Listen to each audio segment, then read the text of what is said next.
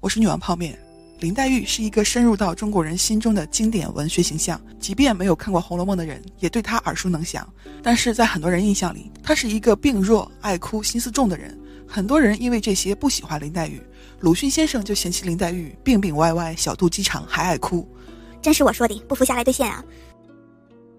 《红楼梦》里确实用了很多笔墨刻画林黛玉小心眼儿、爱哭，但是林黛玉仅仅是这样吗？按常理来说，女主应该是小说中最有思想性、最有深度的女性角色。也许有些文笔差的小说，作者功底不够，欣赏水平有限，写不出有深度的女性形象。有些作者写半天，反而是女配人气更高。难道《红楼梦》也是这种野鸡水平吗？《红楼梦》作者心中的女主只是个小肚鸡肠吗？其实我们在讨论林黛玉的时候，忽略了一个问题。《红楼梦》不完整，保留下来的只有前八十回，前八十回没写到贾家败落，甚至没写到林黛玉的婚事就没了。我们现在看到的后四十回是高鹗、陈委员整理的序书，序书把贾家家破人亡写成了鲤鱼打挺，贾家复兴，是不符合《红楼梦》伏笔的。鲁迅先生的年代还没有认定后四十回不是原文，所以鲁迅对林黛玉的理解都是基于高鹗版的结局。高鹗版是这样写的。说是在抄家前，贾家要贾宝玉娶薛宝钗，还骗贾宝玉说娶的是林黛玉，贾宝玉就高高兴兴结婚去了。林黛玉知道以后，以为贾宝玉负了她，就焚稿断痴情，在婚礼当天抑郁而亡。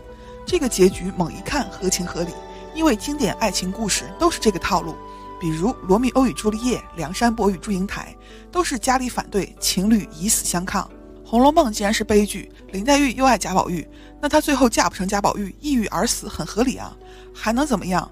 难不成让林黛玉倒拔垂杨柳吗？所以我们在怀疑高鹗版的时候，很少会怀疑林黛玉的结局。还有很多人认为高鹗版结局中林黛玉焚稿断痴情写的最好，甚至默认了这就是林黛玉的结局。但实际上，这个结局把林黛玉从《红楼梦》中割裂出去了。很多《红楼梦》简介说。《红楼梦》写的是贵族男女林黛玉和贾宝玉的爱情悲剧，但是读过《红楼梦》，你会发现，《红楼梦》写的内容远不止一个爱情故事，更像是一幅宏伟的画卷，描绘的是一个封建大家族败亡的血泪史，为官的家业凋零，富贵的金银散尽，有恩的死里逃生，无情的分明报应，欠命的命已还，欠泪的泪已尽。好一似石进鸟头林，落了片白茫茫大地真干净。而且《红楼梦》的文字是带血的，字字看来皆是血。十年辛苦不寻常，满纸黄汤盐，一把辛酸泪。都云作者痴，谁解其中味？连批书人也说，《红楼梦》让他血泪迎面。批语在临近八十回的时候说，假事写完了，要写真事了。真事是什么？贾家的真事不是风花雪月谈情说爱。而是破家灭族，落了片白茫茫大地真干净。在这样一个宏大的故事中，林黛玉作为女主，绝对不可能仅仅是谈恋爱，她应该跟贾家的衰败息息相关。正常逻辑来讲，她应该是贾家存亡的关键，比管家的王熙凤、败家的秦可卿、入宫的贾元春都重要才对。否则，她凭什么成为女主呢？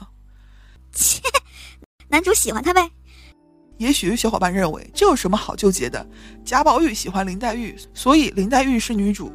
也许某些言情小说，不管作者把女主写得多么稀烂，只要是男主的梦中情人，那就能成为女主。但是《红楼梦》也是这种水平吗？我们来看一看前八十回作者是怎么写林黛玉人设的。《红楼梦》在第一回就写了林黛玉的前世，她是金陵十二钗中唯一一个写了前世来历的，连薛宝钗都没有。薛宝钗只有金锁，并没有前世。林黛玉的前世是灵河畔三生石旁的绛珠仙草，神瑛侍者用甘露灌溉他，让他得以九延岁月。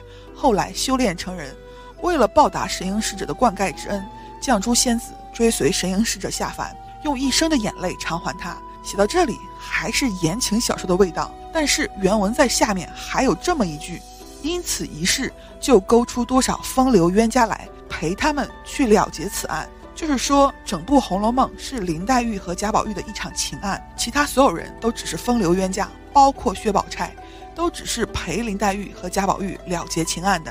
哎，我不是女一了，我怀疑你是无中生有、过度解读、凭空想象、凭空捏造。这不是过度解读，因为在这里还有一句批语：“余不及一人者，盖全部之主为二玉二人也。”就是说，其他人没有一个比得上林黛玉和贾宝玉，因为全书的主角只有林黛玉和贾宝玉两个人。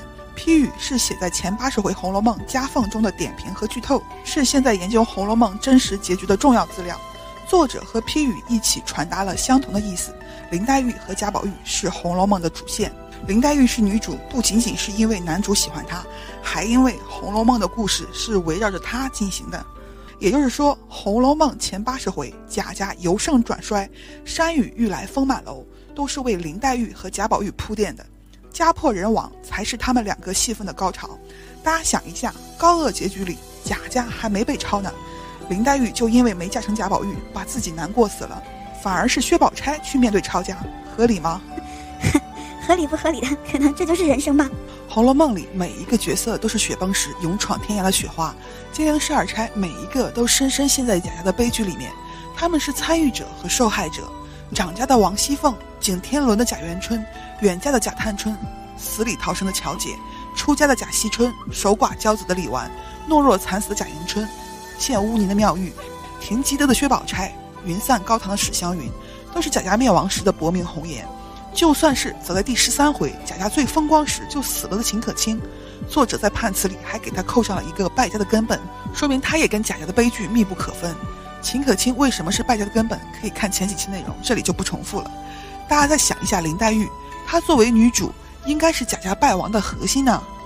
作者写林黛玉前世是绛珠仙子，绛是大红色，绛珠就是红色的珠子，红色的珠子是什么意思？这里有批语。细思绛珠二字，岂非血泪乎？细想一下，绛珠不就是血泪吗？林黛玉实际上是血泪的化身。林黛玉自己也说过，她在写《桃花行》的时候有这么一句：“胭脂颜色荷香泪，花之颜色人之泪。”意思是胭脂的颜色像什么？像花的颜色，像眼泪的颜色。胭脂是红色的，林黛玉说胭脂像眼泪，不就是说的血泪吗？林黛玉在《葬花吟》里也写过。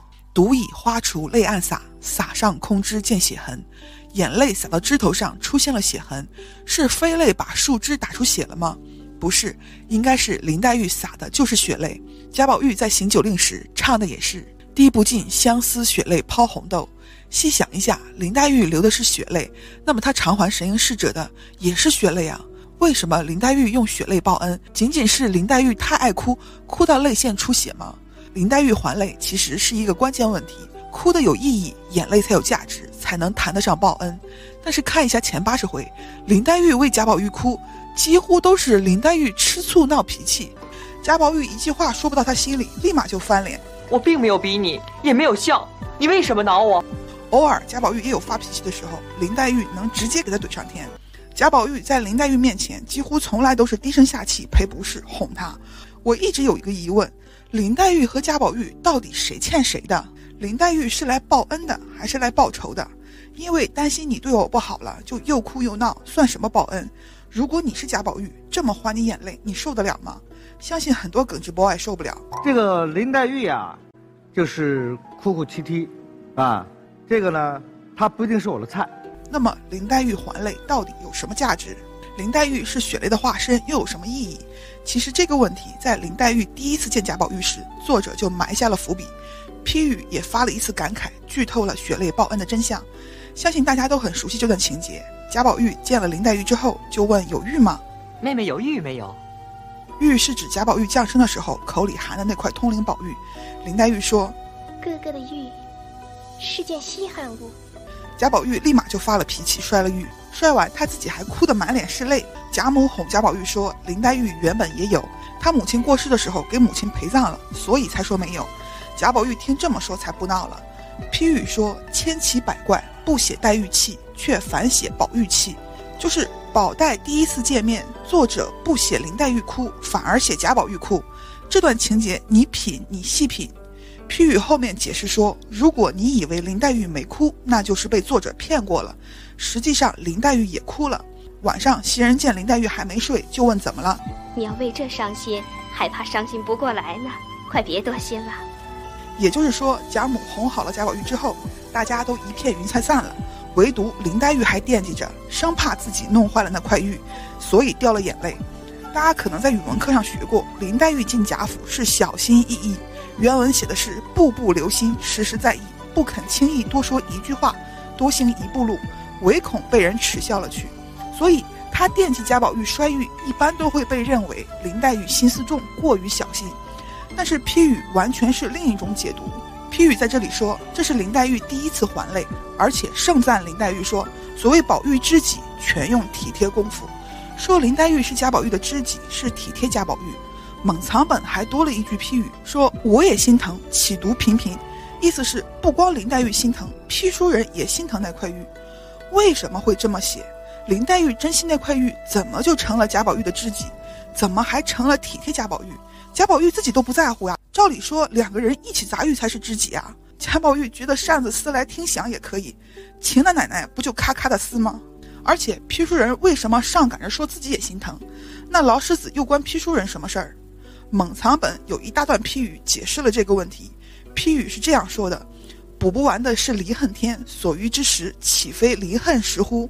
离恨天原本是道教中第三十三重天阙，因为离恨是指离别的愁苦，所以离恨天常常用来比喻男女离别的相思。比如元杂剧《倩女离魂》中说：“三十三天去了，离恨天最高；四百四病害了，相思病怎熬？”在《红楼梦》里也写到了绛珠仙草修成女体后，游离在离恨天外。通灵宝玉原本是女娲补天剩下的，抛弃在青埂峰。后来被一僧一道塞进了贾宝玉嘴里，所以这句批语是说通灵宝玉去补离恨天，没用上，于是成了离恨石，也就是一块相思的石头。林黛玉为石头落泪，就是为相思落泪吗？并不是。批语说绛珠之泪偏不因离恨而落，为惜其石而落。林黛玉的眼泪偏偏不是为相思而落，是为了爱惜贾宝玉的石头才落。为什么会这么说？批语说。惜其时，必惜其人。其人不自惜，而知己能不千方百计为之惜乎？林黛玉爱贾宝玉，所以才爱惜那块石头。即便贾宝玉自己不爱惜，林黛玉作为他的知己，也会千方百计地替他爱惜。这一点在文中有印证。薛宝钗有金锁配通灵宝玉，她和贾宝玉是金玉良缘。林黛玉没有东西配通灵宝玉，因此她非常介意这件事。林黛玉无论怎么怼金玉良缘。始终没说过那块玉不好。每次吵架，林黛玉也只是捡自己做的碎。即便是贾宝玉砸玉，林黛玉也只是说：“何苦来？你砸摔那哑巴物件儿，有砸他的，不如来砸我。”无论两人怎么吵，林黛玉还是惦记贾宝玉的。林黛玉曾经想过：“你只管你，你好我自好，你何必为我自私？”殊不知你失我自失。所以批语才说，林黛玉的血泪不是为相思而落。而是为了爱惜贾宝玉而落，爱惜他的人、他的玉、他的一切。林黛玉的死应该跟他的血泪有关，而不单单是恋爱不成。因为批语在最后感叹：“绛珠之泪，至死不甘，万苦不愿。所谓求人得人，又何怨？”林黛玉死的时候血泪不甘，万苦不愿，因为她求人得人了，所以没有怨言。大家想一下高鹗的结局：林黛玉在病中听说贾宝玉娶薛宝钗，焚诗稿断痴情，何来的万苦不愿？求人得人就更说不通了。林黛玉下凡是为了嫁不成，好哭出血泪来报恩吗？这算什么说法？为什么林黛玉死的时候血泪不干？林黛玉在《葬花吟》里提到过自己的死。林黛玉写《葬花吟》的原因是她去找贾宝玉的时候，丫头没听出是他，犯懒没开门。她在门外站半天，反而见薛宝钗出来了。林黛玉伤心的回去哭了一夜，天亮就扛起锄头去葬花了。很多人认为《葬花吟》是以情喻景，以落花来衬托林黛玉在恋爱上的挫折。但是读过《葬花吟》的小伙伴有没有感觉，《葬花吟》里的悲怆远超一个女子失恋？以前看《葬花吟》总觉得林黛玉忧郁的太过头，甚至有点矫情。实际上，《葬花吟》并不是说的失恋。在这一回目开头，批语已经点明了，《葬花吟》是大观园朱燕之归园小影，也就是大观园里所有女子的剧透。花既是贾家的女子们，那么这些女子未来怎么样了？《葬花吟》写得很明白：花谢花飞花满天，红消香断有谁怜？未来大观园的女子们香消玉殒，四散飘落。为什么会这样？因为贾家大厦倾覆，浩劫降临了。一年三百六十日，风霜刀剑严相逼，明媚鲜妍能几时？一朝漂泊难寻觅。在这场浩劫里面，林黛玉在做什么？昨宵庭外悲歌发，知是花魂与鸟魂。花魂鸟魂总难留，鸟自无言花自羞。面对这场浩劫，林黛玉无能为力，救不了他们，也留不住他们，只恨不得随他们而去。愿奴斜下生双翼，随花飞到天尽头。但是天尽头何处有香丘？林黛玉唯一能为他们做的，只有一边流泪，一边为他们收葬。花开易见落难寻，阶前闷煞葬花人。独倚花锄泪暗洒，洒上空枝见血痕。葬花之后，林黛玉自己也生死无依。尔今死去农收葬，未卜农身何日丧？农今葬花人笑痴，他年葬农知是谁？最后，林黛玉宁愿死，也不愿苟且偷生。未若锦囊收艳骨，一剖净土掩风流。治本节来还节去，强于污淖陷渠沟。葬花吟里呈现出来的是林黛玉面对家婆人亡时的煎熬和血泪，因此她才会至死都血泪不干。批语后面说万苦不愿，求人得人又何怨？其中求人得人这一句很重要，这不是说贾家遭难，林黛玉正好可以流血泪报恩了。我们刚才说过，她的泪是为爱惜贾宝玉而流，她对贾宝玉全是体贴功夫，所以在贾家危亡的时候，林黛玉一定是拼一己之力为宝玉挽救贾家。可能很少有人想到林黛玉凭什么救贾家。其实，在《红楼梦》里，贾家始终有一位当家管事的女人。古代男主外，女主内，一般人家女主内可能也就管管衣食起居。但是贾家这样的贵族家庭，人口众多，衣食起居就已经非常复杂了。下面还有上百的仆人，每日进出的账目成百上千，再加上逢年过节、婚丧嫁娶、亲戚往来、结交权贵。几乎赶得上一个小朝廷了。比如秦可卿出殡的时候，王熙凤一边料理秦可卿的葬礼，去铁槛寺出殡，一边还要忙荣国府的事情。原文写：西安郡王妃华诞送寿礼，郑国公诰命生了长男，预备贺礼。哥哥王仁连家眷回南，一面写家信禀叩父母，并带往之物。又有迎春染病，每日请医服药，看医生起帖、正源要案等事。一难尽数，忙得凤姐茶饭也没工夫吃，坐卧不得清静。贾家离不开王熙凤这样一个当家的女人，所以始终有一位女当家。宁国府是秦可卿，秦可卿死后是尤氏；荣国府是王夫人，后来交给了王熙凤。再后来，王熙凤雪山崩病倒了，荣国府一堆杂事儿没人管了，必须再挑一个人出来管。一般来说，这些事儿由家里的媳妇来管，但是贾家的媳妇里面，贾母年纪大了。王夫人身体不好，李纨是个寡妇，平时只讲德善，别的不问，人送外号大菩萨，实在是没有媳妇来管家了。就在这个时候，未出嫁的三小姐贾探春站出来协理大观园。探春的精明强悍不输王熙凤，有仆人敷衍她，想要给她下马威，被探春一通怼，镇住了刁奴。贾家好歹算有人管了，王熙凤也终于有空养病了。在探春远嫁的时候，有这样一条批语。使此人不远去，将来失败，诸子孙不至流散也，悲哉伤哉！意思是，如果探春没有远嫁走了，将来贾家失败的时候，子孙不至流散。为什么批语会这么说？虽然贾探春聪明能干，但她一个女子，怎么有能力救贾家子孙？其实，在抄检大观园的时候，有一个细节：抄检时，贾宝玉、林黛玉、贾惜春、李纨、贾迎春都睡下了，被抄的时候都茫然无知。唯独贾探春一早就听到消息，让丫头点上蜡烛，打开大门。王熙凤带人一来，探春就火力全开。大观园其他地方都被抄了个底儿掉，唯独探春这里，婆子们匆匆看过就算了，还上赶着给探春赔好话。探春的话预示着未来，贾家遭遇抄家之后，并没有立即倒下。抄家不是致命打击，真正致命的是家族内讧。大观园被抄，就是因为仆人争权夺利、撺掇主子搞出来的事情。未来被抄家后，这些争斗不会平息，反而会愈演愈烈。如果那个时候能够有一个强有力的管理者，笼络起人心，共度难关，也许能够避免白骨如山、忘姓氏的凄惨结局。所以批语才会感叹：探春没有远去就好了。但可惜的是，探春是女儿，最终远嫁海外。而王熙凤身体不好，又会被休，贾家未来会再次陷入没人能管的地步。王熙凤曾经掰着手指头数过，贾家年轻人里能够管家的，数来数去，除了探春，没有一个能行。其实王熙凤只算了当时，并没有算未来。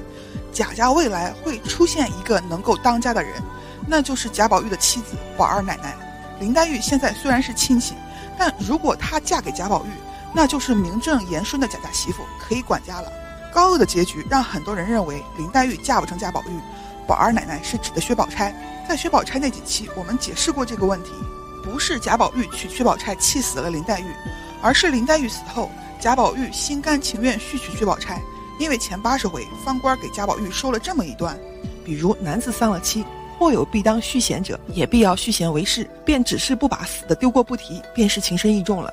若一味因死的不续孤守一世，也不是理，死者反而不安了。贾宝玉的反应原文是这么写的：宝玉听了这篇呆话，独合了他的呆性，不觉又是欢喜又是悲叹，又称其道绝。从贾宝玉的反应来看。并不是家里逼他娶薛宝钗，而是林黛玉死了之后，贾宝玉心甘情愿续娶薛宝钗。娶了薛宝钗之后，两人三观不合，贾宝玉不愿考功名，而薛宝钗执着于听积德，最终贾宝玉弃她而去。感兴趣的小伙伴可以看一下前几期薛宝钗的内容。《红楼梦》的前八十回，贾家从来没有回应过薛宝钗和贾宝玉的金玉良缘，薛姨妈亲口说给王夫人，王夫人半点反应都没有。全家上下都知道宝玉黛玉的感情，王熙凤直接打趣林黛玉。贾宝玉一听说林黛玉要走，直接魔怔了，闹了个天翻地覆。贾母最疼宝玉、黛玉两个，被这俩折腾的每天都想坐过山车。这种情况下，贾家怎么可能张罗着娶薛宝钗？高鹗版里娶薛宝钗的理由是贾宝玉丢了玉之后傻了，贾母决定娶薛宝钗冲喜。这哪里是冲喜，简直是把贾宝玉和林黛玉往死里逼呀！可能有人认为娶薛宝钗是图薛家的钱，其实《红楼梦》开场就说了，四大家族之间原本就联络有亲，一荣俱荣，一损俱损。娶不娶薛宝钗，并不影响这层关系。就算娶了薛宝钗，薛家的钱也是薛蟠的，薛宝钗只是有嫁妆而已，不存在娶了薛宝钗就能花薛家的钱了。即便是薛宝钗的嫁妆，并不是嫁给贾家，嫁妆就归贾家了，因为古代嫁妆是女性压箱底的小金库，自己存着自己花，而且未来四大家族都败落了，薛家应该也穷了，怎么可能还是珍珠如土，金如铁？只因为钱就认为贾家会选择薛宝钗是不太合理的。说到这里，有些小伙伴还是很难接受林黛玉是未来的宝二奶奶。因为林黛玉和贾宝玉是悲剧，如果两人成婚了，那还有什么悲剧？其实林黛玉和贾宝玉的悲剧是从结婚开始的。林黛玉曾经跟贾宝玉说过：“咱们家里也太花费了，我虽不管事，心里每常闲了，替你们一算计，出的多，进的少。如今若不省俭，必致后手不接。”宝玉笑道：“凭他怎么后手不接，也短不了咱们两个的。”林黛玉做了宝二奶奶之后，她的担心应验了。她得到的不是与贾宝玉的圆满，而是山穷水尽、混乱不堪的贾家。林黛玉体弱，心思又重，在风刀霜剑的未来，连王熙凤都倒下了，林黛玉又如何撑得住？但是她为了贾宝玉，仍然在风刀霜剑、严相逼的环境里坚守着，所以才会有批语说：“绛珠之泪，至死不甘，万苦不愿。所谓求人得人，又何怨？”这些批语透露出来的内容，可能看上去很颠覆。但实际上，作者一早就写在了林黛玉判词里。在《红楼梦》开头，贾宝玉梦游太虚幻境的时候，警幻仙姑给他看了暗示命运的册子，在正册里有十一幅画、十一首判词，预示了金陵十二钗的命运。大家注意，金陵十二钗只有十一套画和判词，为什么少一套？因为林黛玉和薛宝钗拼在一起了，他俩合用一幅画、一首判词。两人合用的判词，相信很多小伙伴已经滚瓜烂熟了。可叹停机德，堪怜咏絮才。玉带林中挂，金簪雪里埋。我们先看后面两句，后两句有批语说寓意深远，皆非生其地之意。意思是这两句不是说他们的生，不是玉带挂在林子里就叫林黛玉，金簪埋在雪里就叫薛宝钗。这两句说的他们的未来，最终他们一个玉带林中挂，一个金簪雪里埋。再看前面这两句，可叹停机德有批语在后面标注了此句薛，堪怜咏絮才有批语在后面标注了此句林，这样就不用我们猜谜了。堪怜咏絮才就是说的林黛玉，咏絮之才是一个成语，出自东晋时期才女谢道韫。他的叔父在一个雪天问这雪像什么，谢道韫的兄弟说了一句撒盐空中差可拟，意思是跟盐撒在空中差不多。谢道韫听了之后，说了句流传后世的：“未若柳絮因风起，满天的飞雪像因风而起的柳絮。从此，永续之才就被用来形容女子有诗才。刚好林黛玉也是一位有诗才的少女，而且还是大观园才女天团里数一数二的人，所以一般人们就把堪怜永续才理解成惋惜林黛玉的诗才。但是原文在这里说过，册子里记录的是女子的终身。警幻仙姑也说过，这是女子的过去未来，也就是说，判词是他们命运的关键，他们因此而生，为此而死。对林黛玉和薛宝钗来说，更是至关重要，因为其他金陵十二钗是每人四句话，还能有个起承转折，感叹一下他们的才华。比如贾探春才自清明志子高，比如王熙凤都知爱慕此生才，而林黛玉是跟薛宝钗合用一首判词。林黛玉实际上只分到两句，这两句里面还有一句是结局剧透，那么剩下这唯一一句肯定是至关重要的一句。按理来说，这一句凝结了他们一生宿命的关键。那么林黛玉一生的关键，只是浪费了诗才吗？我们对比一下薛宝钗的“可叹停机德”，就知道林黛玉的这句话绝没有这么简单。停机德是岳阳子的老婆劝岳阳子求学上进的故事。也就是妻子劝丈夫读书，薛宝钗一直在劝贾宝玉读书考公，贾宝玉不愿读书考功名，每次都跟薛宝钗闹得不愉快，还骂他国贼路鬼。我们刚才说过，贾宝玉是在林黛玉死后心甘情愿娶薛宝钗的，所以贾宝玉原本是想跟薛宝钗过日子，但两人在读书考功名这一点上三观不合，爆发了激烈的冲突。最后，贾宝玉离家出走，做了和尚，也应了林黛玉说到死他就说做和尚。这些内容在薛宝钗的结局里详细介绍过，这里就不重复了。有疑问的小伙伴可以去看看。停机德贯穿了薛宝钗的一生，是她一生悲欢离合的关键。甚至可以说，如果她没有这个执念，她的一生就不会这么悲剧，不会有后来的金簪雪里埋。可叹停机德是对薛宝钗悲剧人生的叹息。现在我们再看林黛玉的堪怜咏絮才，这句如果只是惋惜林黛玉的诗才，是不是有点不痛不痒？林黛玉因为她有诗才了，所以才悲剧了。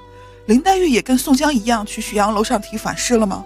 林黛玉是绛珠仙草，跟随神瑛使者下凡，用血泪报恩，这么浓墨重彩的情节，最后概括起来就是林黛玉浪费了诗才，然后玉带林中挂了。是不是有些不对头？永续才出自谢道韫，但是谢道韫并不是只会写诗。谢道韫生活在东晋时期，当时东晋有两大顶级豪门，王家和谢家。旧时王谢堂前燕，王谢风流荡尽书里的王谢就是指的这两家。谢道韫出生在谢家，后来她嫁入王家，嫁给了王羲之的儿子王凝之。在她嫁给王凝之几十年后，东晋朝局陷入了动荡，不断有人反抗朝廷。一个叫孙恩的趁乱起兵造反，打到了会稽附近。当时谢道韫的丈夫王凝之在会稽做太守，按理王凝之应该整兵备战，然而他偏偏信封建迷信，天天在家焚香祷告，压根儿没准备。孙恩打了他个措手不及，王凝之和儿子们都被孙恩杀了。孙恩带兵攻入了会稽城，家中的谢道韫听说贼兵进了城，还杀了自己的丈夫儿子之后，没有惊慌失措，而是组织起家里的奴仆婢女。带着他们迎战贼兵，谢道韫带人砍杀了几个贼兵后，因寡不敌众被俘。孙恩要杀他的外孙时，谢道韫说：“这是我们王家的事儿，我外孙不是王家的人。如果非要杀我外孙，先杀我。”孙恩听了之后很佩服谢道韫，也就放了他们。孙恩叛乱平定之后，新的会稽太守慕名去拜访谢道韫，见他风韵高迈，蓄志清雅，感到深深的叹服。那么，在《红楼梦》里，林黛玉的堪怜咏絮才。究竟是指谢道韫的诗才，还是谢道韫在家破人亡之时的挣扎？其实，在《红楼梦》里明白写了，永续才是指家破人亡时女子们的挣扎。就是第七十回，林黛玉重建桃花社，史湘云偶填柳絮词。这一回说的是史湘云闲得无聊，看见柳絮飘舞，就填了一首词吟咏柳絮。填了之后，她自己很满意，先跑去给薛宝钗看，薛宝钗啥也没说。史湘云从薛宝钗那里出来，又跑去给林黛玉看。林黛玉嘴那么欠的人，竟然夸她了，说好也新鲜有趣，我却不能。林黛玉不光夸了史湘云，还直接认输，说自己写不了。史湘云劝她说：“以前起社都是作诗，没填过词，不如改个样，起社填词岂不新鲜？”注意，《红楼梦》特意写了以往都是写诗，这一次改为了填词。林黛玉被说动了，立马请人一起来填词。诗社来了很多人，薛宝钗、薛宝琴、贾探春、林黛玉、贾宝玉，他们各自写了咏絮词。这里有一段批语，大意是说他们填的词不单单是吟咏柳絮，而是他们未来的剧透。比如贾探春写的“空挂纤纤缕，徒垂落落丝”，说的是贾探春空有一身才智和抱负，最终结果却是漂泊海外，远嫁和亲，也难挽继也难继，一任东西南北各分离。写到一半，贾探春写不出来了，贾宝玉替他续上了。纵使明春再见，隔年期。贾宝玉续这一句，是因为探春和亲之后回不来，他不能写明春再见。从探春的咏絮词就能看出，作者是把这些女子比喻成柳絮。作者借用谢道韫说的“柳絮因风起”，形容这些女子在家族崩溃的时候，如同被风吹起的柳絮。她们写下的柳絮词，就是她们未来的心境和命运。所以，林黛玉的判词“堪怜咏絮才”，明显是指的谢道韫在家族败亡时的最后一搏。林黛玉如同谢道韫一般，为家族做了最后的抗争，但可惜的是。她无力回天。林黛玉在咏絮词中是这样写的：“粉堕百花洲，香残燕子楼。一团团浊对成球，漂泊亦如人面薄。空缱绻说风流。”林黛玉笔下柳絮，如同《葬花吟》里的落花一样，一片衰败凋落，孤苦无依，愁困交加。草木也知愁，韶华尽白头。叹今生谁舍谁收？当东风吹来时，林黛玉无力阻挡。只能让漫天的柳絮随风而去，不忍挽留。驾驭东风春不管，平而去，忍烟流。说到这里，不得不提薛宝钗的咏絮词。薛宝钗在填词之前说了这么一句：“我想柳絮原是一件轻薄无根无伴的东西，然以我的主意，偏要把它说好了，才不落俗套。”然后他就写了“几层随是水，岂必为方尘”，意思就是柳絮不一定只能落到水里，落到土里。我们在薛宝钗那几期说过。这透露出来的是薛宝钗在四大家族败落时，依旧是踌躇满志，万缕千丝终不改，任他随聚随分。薛宝钗没有被逆境吓退，她依旧要实现她的青云志，所以她才执着于停积德，执着于劝贾宝玉去读书考功名。韶华休笑本无根，好风凭借力，送我上青云。薛宝钗硬是把轻薄无根的柳絮写得豪情万丈，众人拍案叫绝，都说果然翻得好力气。自然是这首为尊，而对林黛玉的评价是太作悲了。好固然是好的，这一场填词大会是薛宝钗赢了，因为这个情节，很多人认为咏絮才说的是薛宝钗，但是批语明白的在堪怜咏絮才后面标注了此句林，而且停机德显然不是林黛玉，林黛玉是从来不劝贾宝玉读，这里就有一个问题。薛宝钗咏絮词和林黛玉咏絮词对比鲜明，一个百折不挠、壮志凌云，一个悲悲惨惨、无可奈何。林黛玉的形象似乎比薛宝钗矮了很多，而且林黛玉的身体和性格明显不如薛宝钗。在薛宝钗进贾家的时候，有过这么一段描写：不想如今忽然来了一个薛宝钗，年岁虽大不多，然品格端方，容貌丰美，人多为黛玉所不及。而且宝钗行为豁达，随分从时。不比黛玉孤高自许，目下无尘；不比黛玉大得吓人之心。便是那些小丫头，亦多喜与宝钗去玩，因此黛玉心中便有些抑郁不忿之意。宝钗却浑然不觉。林黛玉明明是女主，作者为什么偏把薛宝钗写得这么好？甚至让人觉得薛宝钗和林黛玉是《红楼梦》的双女主。如果贾宝玉在贾家败亡的时候娶的宝二奶奶是薛宝钗，贾家可能不会那么惨。为什么家破人亡了，贾宝玉还不愿考功名，还觉得林黛玉好？其实贾宝玉不愿考功名，不单单是他性格的问题，这一点可以参考金陵十二钗之一的李纨。李纨的儿子贾兰后来中举，按理说是贾家复兴的希望，但作者却说李纨是笑柄。李纨的判词是“如冰水好空相度，王与他人作笑谈”。李纨的曲子里更直接说李纨不积阴德，虽说是人生莫受老来贫，也需要阴智积儿孙。作者对李纨和贾兰的功名极尽嘲讽，丝毫没有把他们看作贾家复兴的希望。可能大家看刘心武老师的解读，说李纨抠门才被嘲讽。前八十回，王熙凤说李纨有钱有产业，抠门不拿出钱来办诗社，所以刘心武老师推测李纨被嘲讽是因为贾家败亡的时候他没拿钱出来救人。这个解读有一个问题：李纨一个寡妇能带着小儿子逃命出去，就已经是奇迹了，怎么可能还有？而且李纨在大观园的住处很特别，别人住的都是雕梁画栋，唯独李纨住的地方是乡村田园风的泥土墙、稻田、菜地、露露。别人的院子里养的都是各种好看的禽鸟，李纨院子里是鸡鸭鹅。李纨抽的花签写的是“竹篱茅舍自甘心”，说明他未来是一个比较穷苦的状态，而且他安于这份穷苦。比较合理的解释就是他带着儿子逃出命来，躲去乡下种田，供儿子考功名，不存在李纨有钱。所以李纨到底为什么被作者唾弃？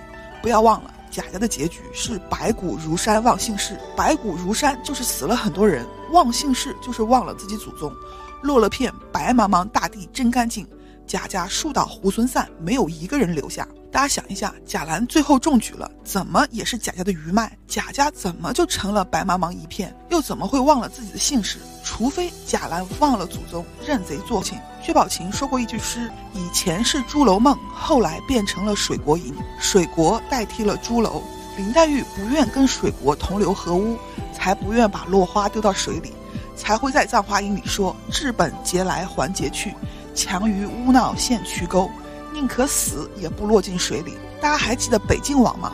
北静王曾经给了贾宝玉一串手串，贾宝玉拿回来送林黛玉，林黛玉很嫌弃的扔了。《红楼梦》里提到过北静王的名字，北静王姓水名荣，水荣意味着他未来是荣在水国的人，所以林黛玉才会骂他臭男人。在水国摧毁并且取代了朱楼之后，李纨还执着于望子成龙。还希望儿子金科高中，气昂昂，头戴簪缨，光灿灿，胸悬金印，这不就等于认贼作父吗？所以判词才会说他如冰水好空相度，枉与他人作笑谈。再想一下，薛宝钗在咏絮词里说凭风而起，凭的什么风？四大家族都倒了，哪里还有风能送他上青云？在林黛玉的诗词里，倒是多次提到过风，比如《葬华吟》里说“风刀霜剑严相逼”，在《秋窗风雨夕》里也说过“已觉秋窗秋不尽，哪堪风雨助凄凉”。风雪霜在林黛玉的诗词里是比喻贾家未来遭受的打击，或者可以理解成贾家的仇人，那些水国的人。林黛玉在咏絮词里又说：“嫁与东风春不管，平而去，忍烟流。”东风是仇人，春不管就是指贾家无能为力。春天完了，贾家也就完了。林黛玉也在《桃花行》里说过：“一生度雨春归尽，寂寞帘笼空月痕。”《红楼梦》一直用春尽花落来比喻贾家的败亡。驾雨东风春不管，意味着很多人投奔了仇人，而贾家无能为力，因为贾家气数已尽。林黛玉不忍心挽留，这个时候再看一看薛宝钗写的咏絮词。我们刚才说过，咏絮词是剧透，每个人都在哀叹命运。唯独薛宝钗没有丝毫的哀伤，反而说：“好风凭借力，送我上青云。”如果风是指那些摧毁贾家的仇人，那薛宝钗想要乘风而起，就显得冷酷无情了。这一点对应了抽花签的情节，在群芳夜宴时，大家一起抽花签，花签上写的正是每个角色的称语。林黛玉抽到的花签是“莫怨东风当自结”，薛宝钗抽到的花签是“任是无情也动人”。林黛玉的“莫怨东风当自结”出自《明妃曲》。说的是昭君出塞的故事。红颜圣人多薄命，莫怨东风当自结。姿色过人却总是薄命，不能怨东风，应当自省。薛宝钗的“任是无情也动人”出自罗隐的《牡丹诗》：“四供东风别有应，降罗高卷不胜春。若教解语应倾国，任是无情亦动人。”意思是牡丹总是随着东风而开，是别有原因的。它高卷的花瓣不能在春天绽放，因为牡丹开在晚春，春花凋落后才开花。如果它会说话，应当是倾城倾国的美人了。但即使它没有人的感情，也同样动人。牡丹诗还有下半句：“芍药与君为近侍，芙蓉何处避芳尘。”意思是芍药也只不过是你的近侍，芙蓉要去哪里躲避你的风头？巧合的是，林黛玉抽的花签正是芙蓉花，花语是风露清愁，好极了。除了他，谁也不配做芙蓉。而且抽到之后，还要抽牡丹花的人陪饮一杯。抽牡丹花的正是薛宝钗，花语是艳冠群芳。薛宝钗确实当得起这样的评价。论才情，她跟林黛玉不相上下，甚至她多次赢过林黛玉。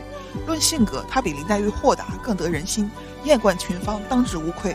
但是她的咏絮词是无情的。我们在薛宝钗那几期说过，薛宝钗的无情，并不是她没有感情。而是她不会感情用事，在家破人亡时，她依然不会放弃自己的青云志。她对贾家没有怜悯，林黛玉不愿把花丢到水里，而薛宝钗掐了桂花蕊扔到水里喂鱼。薛宝钗要的是乘风而起，直上青云，管他是朱楼还是水。薛宝钗与贾宝玉的金玉良缘，并不是指薛家有钱，贾家有权，因为最后薛家、贾家都倒了，他和贾宝玉家破人亡，哪里还有金玉？他与贾宝玉的金玉良缘，应该是指乘风而起的水国功名，这才是贾宝玉抛弃薛宝钗的原因。贾宝玉曾经说过薛宝钗。好好的一个清净洁白女儿，也学的沽名钓誉，入了国贼路鬼之流。这总是前人无故生事，立言数词，原为党后世的须眉浊物。不想我生不幸，亦且穷闺秀阁中亦染此风，真真有负天地钟灵毓秀之德。林黛玉跟薛宝钗比起来，体弱多病，又故高自诩，爱弄小性子，容不得人。无论怎么看，也不是一个合格的当家人。所以绛珠仙子。跟随神瑛使者下凡的时候，才会说他是甘露之惠，我并无此水可还。林黛玉报不了甘露之恩，林黛玉唯一能还的，只有一生的血泪。但把我一生所有的眼泪还他，也偿还得过他了。林黛玉流着血泪为贾家坚守到最后，当血泪流尽的时候，宁可一抔净土掩风流，也不愿落入沟渠，至死不愿入水国。所以贾宝玉即便对薛宝钗雪白的臂膀动心，即便是愿意续娶薛宝钗。最后仍然抛下了薛宝钗，都道是金玉良缘，俺只念木石前盟，空对着山中高士精英雪，终不忘世外仙姝寂寞林，叹人间美中不足今方信，纵然是齐眉举案，到底意难平。这一期视频限于篇幅，只是对林黛玉戏份的大致分析，也没有时间展开讲《朱楼梦》和水国，可能小伙伴有很多问号，欢迎留言。下一期我们会细聊一聊八十回后贾家和林黛玉究竟经历了什么。喜欢的小伙伴请不要忘了收藏加关注，感谢潇湘夜雨帮忙纠错补充内容。UP 主页百合，副业八卦，女皇系列会尽快更新。我是女王泡面，谢谢。